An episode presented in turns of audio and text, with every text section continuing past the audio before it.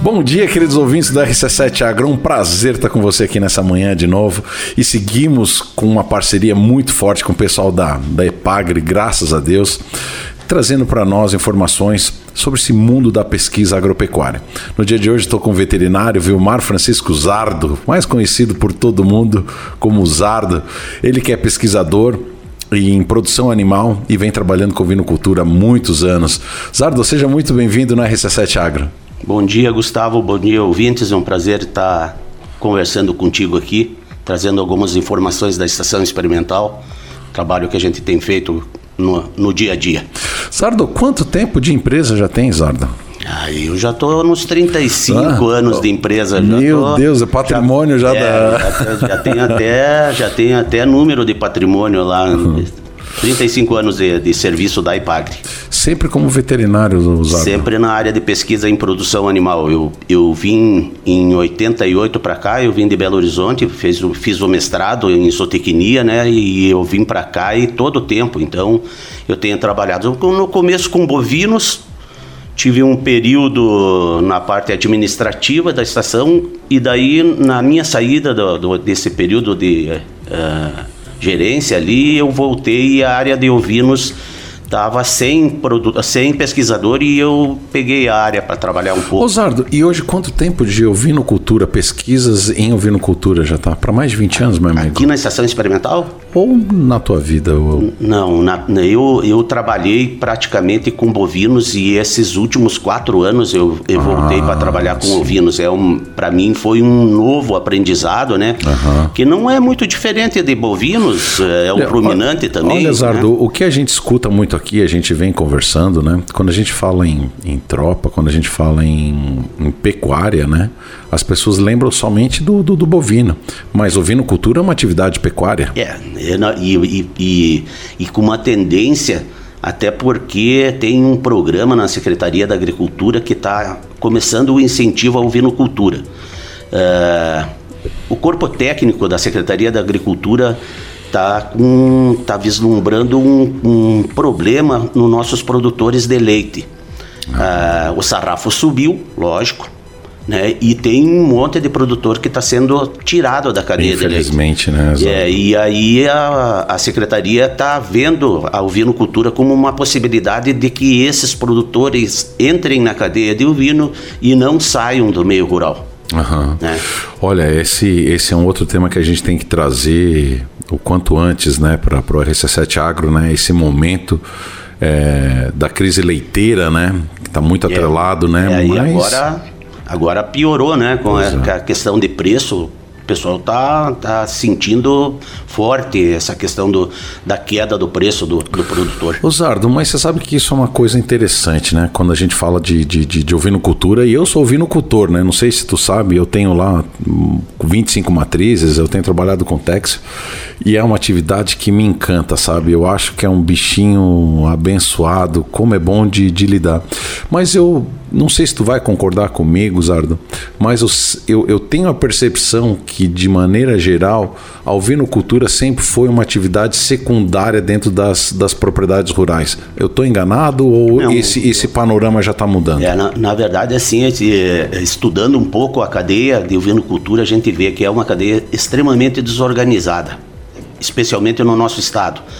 Uh, mas eu tive no Rio Grande do Sul, agora semana passada, em Bagé, na Embrapa de Bagé, a gente teve um encontro com os pesquisadores de lá, e essa questão uh, da ovinocultura lá, eles passaram, eles passaram uma queda da, da, do rebanho de 12 milhões para 3 milhões. Como é que é? Eles tinham 12 milhões de cabeça. 12 milhões no é, Rio Grande do Sul? Isso. E hoje eles estão trabalhando com, com 3 milhões. Mas o que, que aconteceu, Zardo? É, é a, primeiro, a, eu acho que a primeira questão é sempre uh, você está trabalhando com preço, né? Uh, ele, e isso, é uma, isso é uma, foi uma tendência natural. Ou seja, é. o, o, o momento que, que, que, que a, a, a bovinocultura leiteira está acontecendo no Brasil como um todo, aconteceu com a bovinocultura no. Rio Grande do Sul, então? É, eu acho que no Brasil inteiro. inviabilizou é, a questão é, da, do ovinos lá. Nós tínhamos um rebanho bem maior, né? Hoje nós estamos com 250 mil cabeças. É, Santa Catarina. É, Santa Catarina. Uhum. Então a gente está com um rebanho bem, bem é, é, pequeno, né? É, colocando em relação a, a, principalmente ao Nordeste, que hoje é o principal produtor, são os estados nordestinos. De ovinos? De ovinos. Não é cabras? É, ovinos. Sério mesmo? É, trabalha com Santa Inês, aquelas raças deslanadas, né? Então os principais produtores do Brasil hoje estão no Nordeste. Olha, Zardo, é. você sabe que essa informação eu pensei que, que quando a gente falasse em ouvindo cultura, a gente estava falando de Rio Grande do Sul e Santa Catarina e ponto final. Eu pensei que o norte e nordeste era, era caprinos, é, não, então é, eu tô... É, é, lógico, né? A caprinocultura lá é bem forte, mas a ovinocultura, Olha só. Os, principalmente essas raças deslanadas, né? Santa Inês, uhum, Morada Nova, e, uh, eles são grandes produtores e, e consumidores, né? E Olha consumidores. Só. Porque o nosso, o nosso mercado é São Paulo, Rio de Janeiro, né?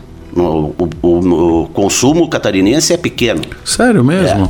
Pois é, Zardo, sabe que essa é uma contextualização é, interessante, né? Então, tu fala da diminuição é, da produção de ovinos no Rio Grande do Sul, a gente estabelece 250 mil é, o rebanho de, de, de ovinos e, e, sobre essa questão de ser uma atividade secundária nas propriedades, tu concorda ou já Não, tem Santa eu, Catarina eu, começando eu a. Ele, ela, sempre, ela sempre existiu uh, em maior ou menor número, mas sempre foi uma atividade de autoconsumo praticamente autoconsumo, né?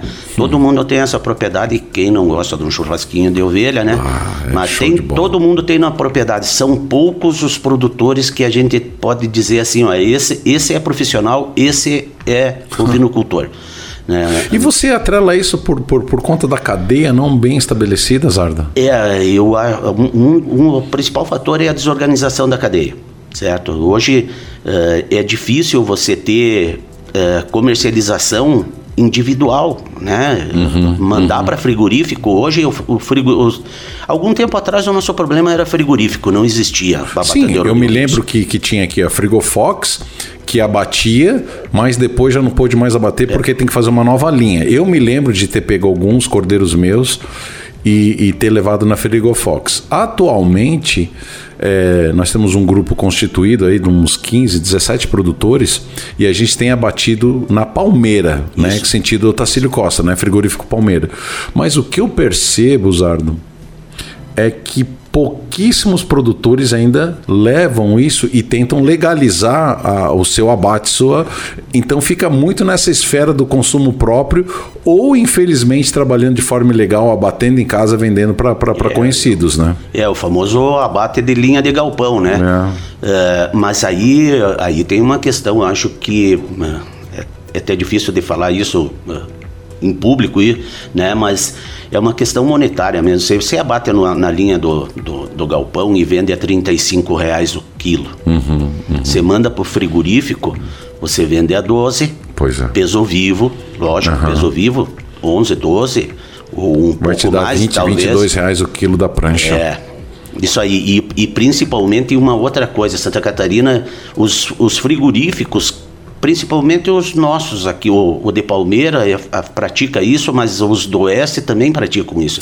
Eles vão no Rio Grande do Sul e buscam então, uma esse, carretada. Esse é o ponto que, que me chamou a atenção. Assim, o pessoal da Palmeira tem sido muito parceiro de nós produtores aqui, porque eles prestam um serviço para nós de abate, ou seja, consegue legalizar esse abate para nós e cobra um preço relativamente justo, eu acho. Hoje está próximo de 50 reais por, por cabeça, sabe, Zardo? E aí. 50 reais vivo? É, eles cobram o serviço ah, de abater tá, e entregar isso. na prancha, sim, né?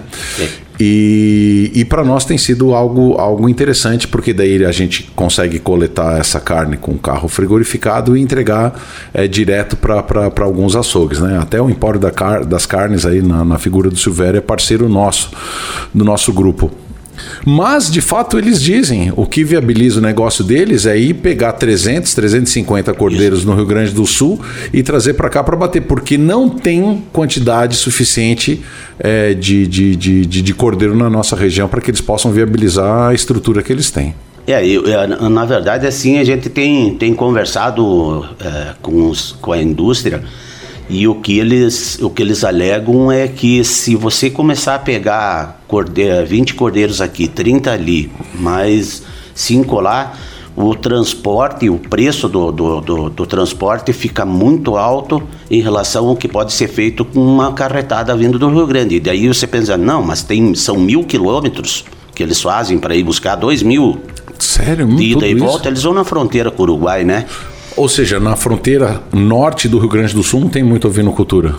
Não, tem. O forte, tem, mas a, a, a, o forte está no sul do tá Rio Grande do Sul. Está na, na, divisa com o Uruguai, lá na região de Bagé, é, Aceguá, aquela região lá. Uh, e aí vai dizer, não, mas ele faz 2 mil quilômetros. Mas é que tem o preço diferenciado de ICMS. Né? Uhum. Né? Santa Catarina tributa alto a carne de ovina. E, o, e, o, e quando vai se buscar no Rio Grande do Sul, dá crédito. Né? é, o ICMS é acreditado, então é, eu não, não, tenho, não tenho certeza absoluta desses dados, mas é, vamos dizer que Santa Catarina esteja cobrando hoje em torno de 12, 15% de ICMS, e esse cordeiro uh, gaúcho chega aqui com 7%. Pá. Então, Uh, tem, tem essa questão tributária também. Agora, tu falando, da, tu falando da, da, da, organização, o que vocês estão fazendo é o que a gente imagina para a cadeia. Tem que organizar produtores. Sim, sim. Tem que sim. fazer venda coletiva tem que especializar os produtores dentro. É. Quem cria, cria, quem, quem termina, termina. É porque, na verdade, esse custo do transporte, cada produtor está levando lá e aí o abatedouro não tem isso, né? Agora, imagino eles tendo essa necessidade de, de, de coletar, já de fato inviabiliza, né? Ah, sem dúvida. Agora, Zardo, o que que, o que que chamou de fato a nossa atenção? É exatamente a qualidade do que nós temos aqui em termos de pastagem, né? E o nosso cordeiro mais próximo, ou seja, ele não passa por todo esse transporte, ou seja, chega com, com, com uma questão mais calma, né? Mas é, eu vejo a ovinocultura como um, uma grande oportunidade, até mesmo de, de não só dessa questão do, do consumo próprio, né, Zardo? Que passa também por algo legal, mas com uma complementação muito boa da renda da, da, da, do sítio. Ou seja, hoje não é minha atividade principal lá no sítio, é o turismo. Mas qual é a criança que não quer pegar um cordeirinho no colo? Sim, sem dúvida. Né? É uma coisa é. assim. É, é uma. Você iniciou a conversa ali a respeito de, de da facilidade de trabalhar com vinos, é muito muito fácil o manejo com ovinos. É leve, né? É, Por exemplo, é, para bovino, e você ele, tem que ter toda uma estrutura muito forte, muito robusta para você conseguir vacinar, para você. E, e uma coisa assim, é um animal, é um animal que ele tem costumes você não precisa tá não precisa nem manejar muito os animais em termos de leva para lá atrás para cá. Na hora de recolher, os animais já sabem que é o horário, você já abre o portão né? e eles estão ali pronto para entrar. A questão toda é que é, é um animal muito sensível, principalmente à parasitose, né, e algumas outras doenças. A gente tem tem se batido muito com com uma das espécies que é que é, o hemoncus. Que é o hemoncus. Esse é danado. Esse é né? é danado.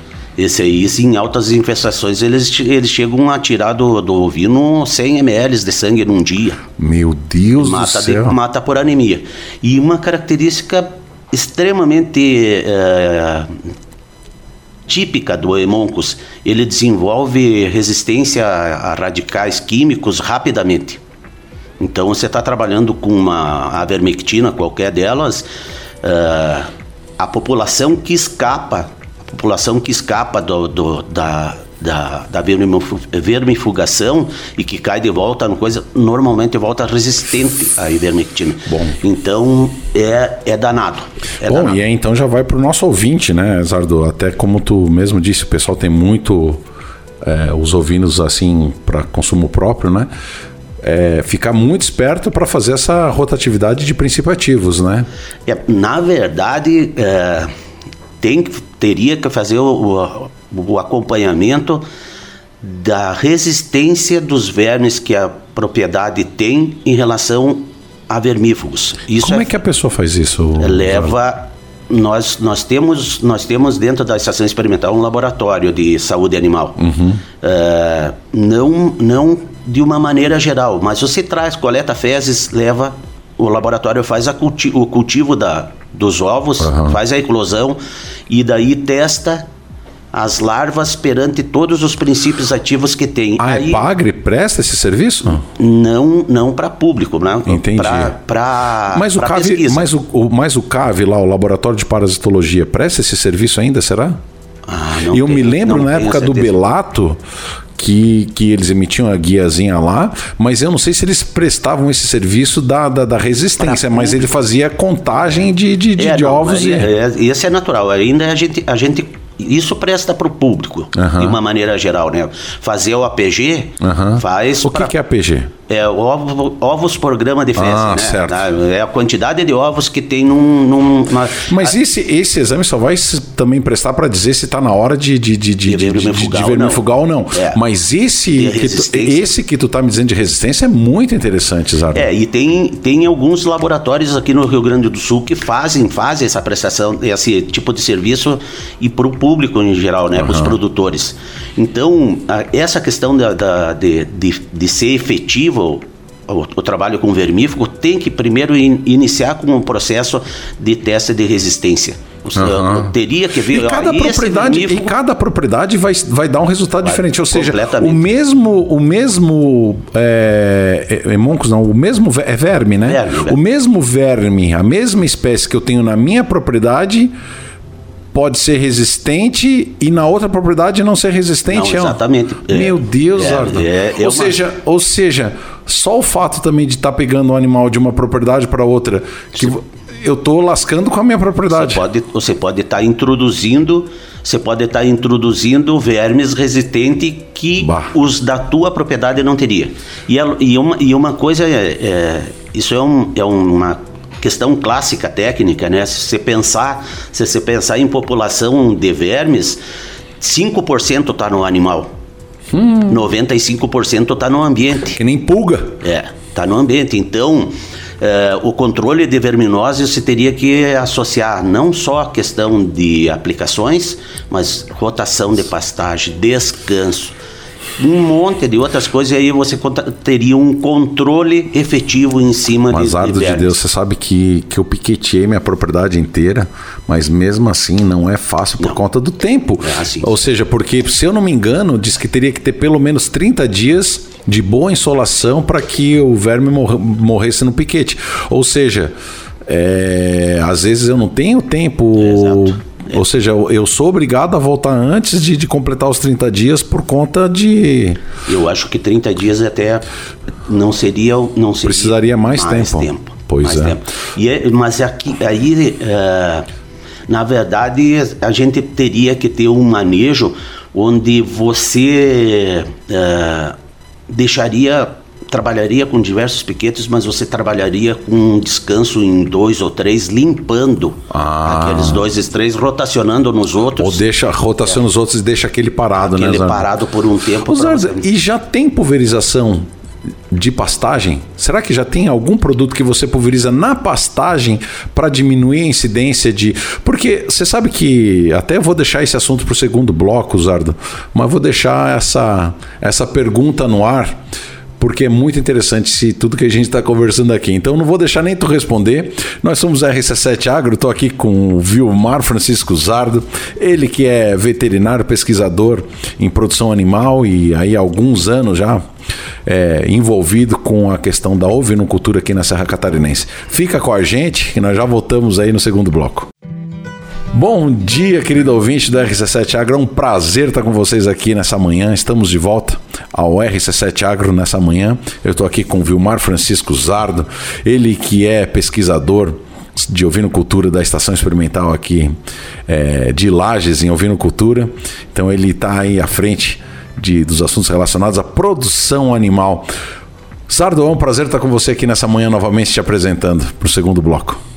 Obrigado, Gustavo. O prazer é todo meu. Podemos continuar a nossa de do céu, fui tá obrigado, boa. fui obrigado a te cortar lá, porque o tempo quando a gente está com alguém, ainda mais um assunto que eu gosto, a gente se empolga e vai, né? Nós estávamos falando sobre o controle da verminose no primeiro bloco, né? Com, com, com essa questão, né? É, E eu sei que tu está envolvido com um monte de pesquisa, né? E eu te joguei essa, essa pergunta se já tem é, aplicação de produtos no pasto, uma vez que 95% dos vermes estão na pastagem. Já tem alguma coisa descrita não, nesse sentido? Não, não, com, não como um, uma, um produto que seja comercial hoje eu desconheço. Uh, não a possibilidade a possibilidade existe até porque hoje tem no combate de carrapatos que é um problema é, grave hoje sempre foi mas hoje é, é carrega a mesma característica do hemoncus em bovinos, tem, já tem produtos que fazem o controle no ambiente. Então, uh, pulveriza... Assim com a pulga também, né, é, Zardo? Eu, eu, eu não tenho certeza, eu acho que mas não, é, não existe. Mas, mas, é um tema, é um tema interessante, é um interessante. até para as próximas pesquisas. Sim. E vou te dizer por que, que eu estou falando isso, Zardo. É, a integração lavoura-pecuária passou a ser uma verdade nessa última década na nossa região. Ou seja, nós tínhamos é, o gado extens, é, extensivo, né? ou seja, às vezes 4, 5 anos para que você tivesse um boi gordo. E a integração lavoura-pecuária trouxe um novo momento para a pecuária é, da nossa região, né? pecuária bovina, e vai trazer também um novo momento para a pecuária da ovinocultura da mesma maneira. E o que, que é integração lavoura-pecuária, querido ouvinte? É você ter a cultura de verão, seja ela milho e soja, né? Produzindo grãos né? No momento de verão, e em geral os produtores é, de grãos entregam para os proprietários de terra ou para a sua própria produção, né, da sua própria área, é, a pastagem de inverno, que de maneira geral, a grosso modo, é baseado na aveia e no azevém. Dois produtos com alto teor proteico, ou seja, o inverno para nossa região virou a melhor época de engorda é, de gado, seja ele bovino, seja ele ovino. Isso é uma verdade, né, Zardo? Sem dúvida. Eu, uh, você uh, colocando esse assunto, eu lembro do meu início aqui de trabalhos na na estação experimental na década de 80, final da década de 80, e que o, o, o pessoal, os pesquisadores da área de, de forrageiras, eles trabalhavam na busca de espécies de inverno, né, que era o grande problema. Então nós tínhamos uma quantidade de campo nativo que é formado basicamente por espécies de verão e o período de inverno que é onde os animais perdiam muito peso, então a busca intensiva em cima de espécies de inverno que pudesse pudesse tapar esse E o que problema. se falava muito era a melhoria da pastagem nativa, Isso, né? época, né? Isso, mas com espécies de inverno. Então, hoje, nós, a nossa equipe de pesquisa em forrageira está buscando espécies de verão justamente por causa disso que você está falando. Que coisa louca, né, Zardo? É, como, como muda, A né? integração né? lavoura trouxe um mar de pastagem, né? Aveia, azevém, principalmente, é, como tu disse. É, então, o, o inverno deixou de ser um problema. Sim, e agora o problema é na propriedade diminui então uma fração significativa da área de pastagem por conta dos plantios das lavouras de verão, ou seja, o cara, o cidadão lá tinha, sei lá, 100 hectares. No inverno, então, ele tem lá 60 hectares vamos chutar, né? 60% uhum. de aproveitamento. Tem 60 hectares de lavoura de pastagem de inverno, aveias e vem. Ou seja, fica 40 lá de, de pasto nativo, de área nativa, floresta também. Quando chega o verão, o abençoado tem que pegar e plantar o milho e a soja e fica só com 40 hectares de, de, de, pastagem. E aí o cara não consegue dar conta. É, mas, mas é essa, esse, essa é a questão que está sendo colocada hoje na pesquisa com forrageiras, porque é, você pega o campo nativo, ele te dá em torno de 4.500 quilos de matéria seca por ano. Tá?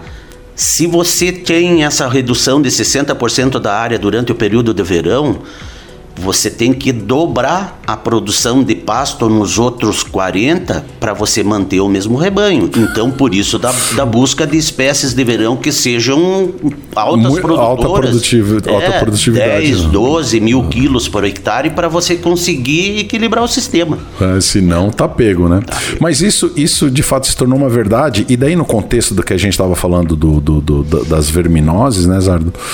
Por que, que eu perguntei se já existia? Porque esse ano me deparei com uma coisa, e eu acho que, de maneira geral, os pecuaristas não estão preparados para algumas coisas que vão acontecer. O pessoal da agricultura, Zardo, está muito acostumado na melhoria da terra, ou seja, faz a correção de solo, faz uma nutrição equilibrada e faz as pulverizações necessárias ao longo de todo o processo. Ou seja, tão acostumado com, com a questão da, da dos fungos, que acometem, as questões dos insetos que acometem é, as lavouras, né, de, seja de soja, seja de, de, de milho, e tem esses equipamentos.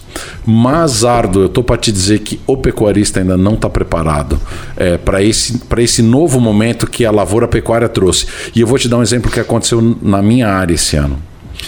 Preparei então o solo tal, fiz umas áreas de, de, de, de, de perene lá com dátiles, trevo branco, trevo vermelho, é, lanudo, tal, tal, tal. Primeiras áreas que, que eu fiz. E algumas áreas deixei, como a correção ainda não estava totalmente correta, é, fiz é, somente o, o azevém e a aveia.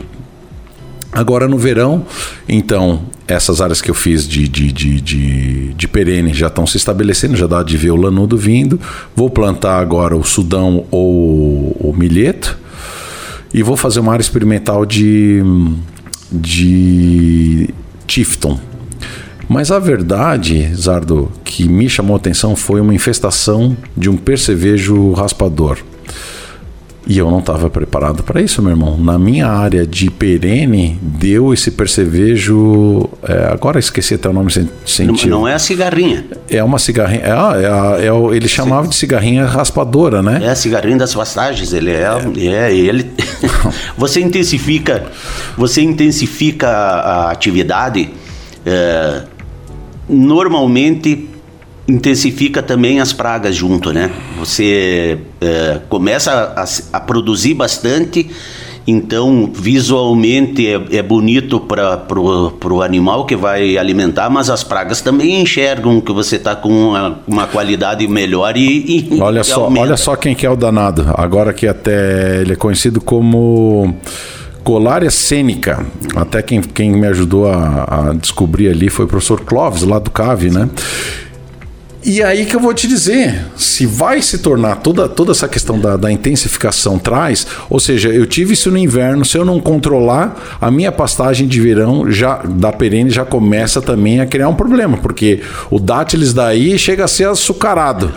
Então, então e ele é, ele é extremamente uh, apetitoso para esse, esse tipo de praga. A gente trabalha com dátilis ali, é, é é quase que natural, tanto, tanto a parte de, de tipo uma ferrugem que dá, né? É, exatamente. É, o raspador é. dá um aspecto de uma Isso. ferrugem, cheio de branquinho. E, então, ele, é, ele, é, ele é especial para o É. E aí, é, é, nessa perspectiva que eu te disse, se o produtor rural... Mas, gente, eu, eu, eu, tô, só estou constatando algo que aconteceu comigo, tá? Então, eu vou ter que me preparar para ter algum tipo de pulverização nessa minha pastagem. Eu até consegui controlar um pouco, aumentando a questão da adubação, ou seja, para a planta tentar reagir, mas eu fui obrigado pulverizar. E com costal isso foi complicado. Então, infelizmente, os pecuaristas vão ter que também investir nisso ali. Claro que já existem uma série de controles biológicos que foram apresentados, né? Eu, como estava muito infestado, não tive muito sucesso no, no, no biológico, tive que ir para o alopático e mas controlou de maneira geral. Mas talvez seja uma questão de diminuição das verminosas a partir da pulverização. Se torna uma verdade, Osardo, essa questão da, da, do controle de insetos nas pastagens, de repente junto já vai conseguir fazer também o controle da. É uma, é, um, é, é uma boa área para a gente pensar como, como uma atividade de pesquisa daqui para frente. Talvez né? tentar né? controlar o, o, o ambiente é, com, com algum tipo de pulverização. Ou com algum controle biológico, hoje em dia já tem muito, né? É legal, né? Mas esse, esse do carrapato já existe. Eu, eu, eu não me lembro mais o nome do, do produto comercial, uhum. mas ele tá. Ele, quando, quando você compra o pacote, você compra o, o produto para pulverizar e o produto que vai ser aplicado nos Nunca. animais. Então uhum. se faz ao mesmo tempo e aí você consegue diminuir bem a população de carrapatos no só. Sardo, vamos mudar de assunto. Olha só. Zardo, eu já tentei acabar com a minha produção de ovelha umas duas, três vezes. Mas ainda sobra uma, duas, três, né? Que você fica com dó de, de, de, de... E de novo eu já tô com 30 bichinhos de novo lá é um animal que reproduz é, de forma muito rápida, porque uh, os ovinos, alguns dão uma cria só, mas é normal ter algumas matrizes que chegam a dar dois, até às vezes três, é, trigemelar ou, ou, gemelar, né? Dois, uhum. três, né? Então, repete muito rápido isso, né, Sim. Zardo? É, na, na, verdade, assim, se, se pensar no ciclo, e uh, uh, é um problema, entre aspas, você pensar no ciclo da ovinocultura, uma fêmea está apta a se reproduzir com seis meses. Rapaz. É, né? A, a, a, borrega, seis, sete meses já começa a dar cio. Então. Se ela estiver é, bem nutrida, é, né, Zé? É, se ela estiver bem nutrida, lógico. Tá. Diretamente proporcional, tá bem nutrida, a, a reprodução aumenta. Mas e um isso... bovino com quanto tempo? Era, vai ter menos de dois anos, não é, é recomendado. Não, e, existe até a questão hoje da precocinha, mas nem, nem, nem vamos entrar não. nesse mérito. É, a gente tem trabalhado ali na sessão experimental a, a, primeira, a primeira monta em torno de 18 a 20 meses. E, nas, e nos ovinos? Com no, seis meses? Com seis meses Rapaz. elas estão aptas, né? Ou seja, com que um bovino está apto é, para a fase reprodutória, uma, uma, uma, uma ovelha já criou quatro vezes. É, exatamente. Uh, essa, essa questão da. E a outra questão que você estava falando da prolificidade, né? De, de, produzir parto gemelar ou trigemelar. Uh, é um trabalho que a gente está tentando trazer da Embrapa de Bagé, que foi um dos, um dos, dos motivos da gente ir até lá. Uh, a Embrapa de Bagé já identificou o gene que, que, que traz a capacidade de, de trabalhar com múltiplos, né? Com, com gemelar e trigemelar. É um gene de uma raça que foi introduzida há, algum tempo, uma raça australiana chamada burula. Ela ele, eles já identificaram um par de gene que é, que é característico de ovelhas que vão produzir gêmeos sempre. Quando você, quando você introduz um macho que tem essa característica, uh, ele vai produzir uma geração heterozigota, né? Uh, não homozigota, heterozigota, com a capacidade de produzir em torno de 70% das fêmeas produzir partos gemelares. Peraí, deixa eu ver se eu entendi, passar por nosso. Essa questão genética é para que uma ovelha então dê é, gêmeos ou trigêmeos, é, é, isso quem determina é o cordeiro, é o chibarro, o reprodutor, ou tá na ovelha? Não, tá na ovelha, né? Ah, tá, na, tá na ah, genética da ovelha. Entendi. Então o que tu tá me dizendo é que eu vou colocar esse ano é, um cordeiro com essa, com essa característica, né, que seja descendente da raça burula, com que seja heterozigoto e as filhas dessas minhas cordeiras vão começar a produzir partos gemelares. Ou seja, então hoje o produtor já pode estar tá buscando chibarros reprodutores com essa característica para aprimorar. Inclusive é um dos trabalhos que a Embrapa tem da Embrapa de Bagé tem feito no Rio Grande do Sul é identificar Uh, e já tá e hoje já, já escapou de dentro dos laboratórios da Embrapa tem laboratórios particulares já fazendo a identificação. Mas não é só o, não é só o burula tá? o burula é um dos uma das raças.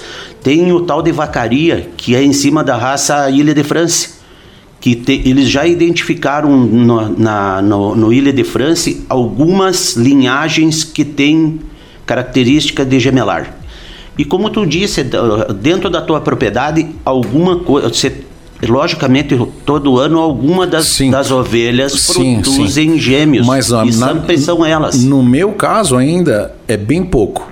Lá de, de 28, eu acho que três produzindo gemelar. Mas é algo que a gente vem debatendo no grupo, né? Para aumentar esse, esse, esse índice. Ou seja, você diminui a quantidade de matrizes e tem o mesmo resultado. Exato. Porque o nosso negócio é vender cordeiro, né? Na verdade, te, teria, na verdade, um dos primeiros processos que teriam que ser adotado pelos produtores é segurar sempre as filhas de, de, de parto gemelar. Ah, né? Olha só. Você começar a reter essas fêmeas porque elas trazem a característica de produzir parto. Pois é. Algumas raças são, é natural, né? Por exemplo, a, a, a, a Dorper. A Dorper. A Dorper é parto gemelar, é quase que normal delas. a, a, a Lacone também tem essa característica, né? Essa ovelha de leite uhum. que, que, o pessoal aqui da Pinheiro Seco produz bem. Osardo, fora essa capacidade que os ovinos têm de produzir às vezes gemelar ou trigemelar, tem a tua pesquisa ainda que tu está fazendo. Eu queria entrar nessa questão da indução uh, de reprodução em ovinos, ou seja, É, fora que a gestação de um ovino, perdão, de um bovino ser nove meses, né? De uma vaca é nove meses, é nove, é isso? Nove. nove meses. A gestação de ovinos é menor. Quantos meses são? 145 dias. 145, 145 dias. dias. Quase cinco meses, então, é. né? É. Meu amigo, aí fora tudo isso que a ovelha já consegue produzir em termos de filhotes, vocês estão pesquisando o que agora lá? Na, na, é, quando eu comecei a trabalhar com vinocultura, eu fui buscar eu fui buscar com, com os levantamentos que foram com os produtores e teve diversos uh, levantamentos de problemas com os ovinocultores. E a maioria deles tra tra trazia esses dois problemas: controle de moncos e a questão da estacionalidade de produção, né? A ovelha, a ovelha, uh, especialmente no sul do Brasil, nas regiões um pouco uh, mais uh, temperadas, ela, tem, ela é influenciada pelo comprimento do dia, o cio dela, né? Então, quanto mais ao sul do, do Brasil, mais essa característica é, é, é normal nas ovelhas. À medida que os dias encurtam, ela entra em cio é coberta em março, abril, produz o cordeiro em agosto, setembro e ele está pronto para ir para o consumo em novembro ou dezembro. O pessoal uh, caracteriza como o cordeiro de Natal, né? Uhum. O ciclo é, é esse. É. Né? Uh, se você colocar essa questão dos dias aí, você tem um período de gestação de, de 145 dias e nós temos um período anual de calendário de 365 dias. Então, você percebe que existe um período de descanso bem grande nessa nessa raça, nessa espécie, na, na região não tropical. No, no, pro Nordeste, onde que não tem diferença de comprimento de dia e as, as ovelhas, principalmente essa morada nova, ela se reproduz o ano inteiro. Para nós aqui é estacional. Uh, com a questão da, do, dos, dos, protocolos de inseminação artificial por tempo fixo de, de bovinos, se adaptou um protocolo para ovinos, você induz o cio tanto na época normal, que seria outono, como você pode induzir o cio um período fora que ela estaria em anestro, ela estaria parada. Rapaz, mas isso influenciando com a questão da luminosidade ou aí com... Com, com hormônio. Com hormônio. Com hormônio. É um, é um protocolo hormonal, você faz... Uh, na nossa, no nosso trabalho ali, a gente tem induzido o cio no período de verão. Então você faz uma segunda, uma segunda estação de monta em uma segunda época de nascimento. Você teria cordeiros em duas épocas diferentes do ano. Né?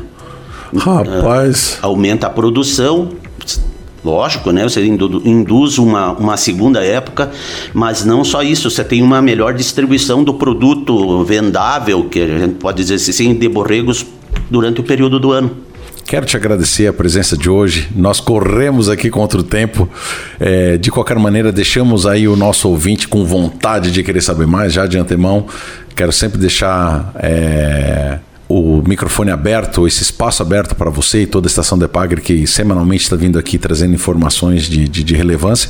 Eu queria que tu falasse rapidamente, desse tuas considerações finais e convidasse o pessoal então para o leilão aí dos teus dos, dos, animais aí que, que, que, que, se criaram na estação experimental desse ano, que vão para leilão agora no próximo mês, né?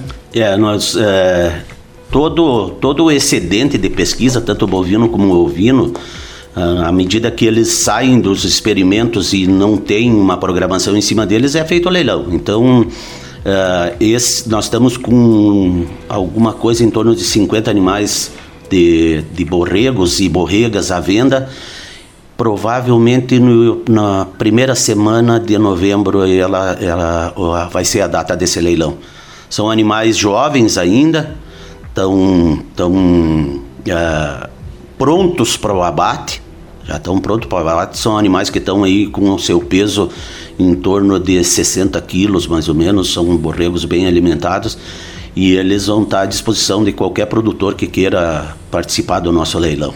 É isso aí, então, é, Zara. Eu agradeço a oportunidade aqui, Gustavo, que a gente tem uh, que aproveitar as boas audiências né, do, do, dos programas para difundir o que a gente tem feito na estação experimental e aproveitar para convidar os produtores que estão nos ouvindo aqui que venham na estação experimental, venham conhecer o que a gente está trabalhando E, uh, e todo o nosso trabalho ali é em prol do, do produtor. A gente quer que eles venham, quer facilitar essa transferência do que a gente está fazendo para que os, produ os produtores produzam melhor e mais.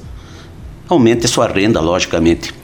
É isso aí. Eu sou Gustavo Tais e a gente compõe o RC7 Agro e a nossa missão é exatamente dar voz ao agronegócio. Muito obrigado, fiquem com a gente com as demais programações da RC7 e até amanhã com a RC7 Agro. Um grande abraço a todos.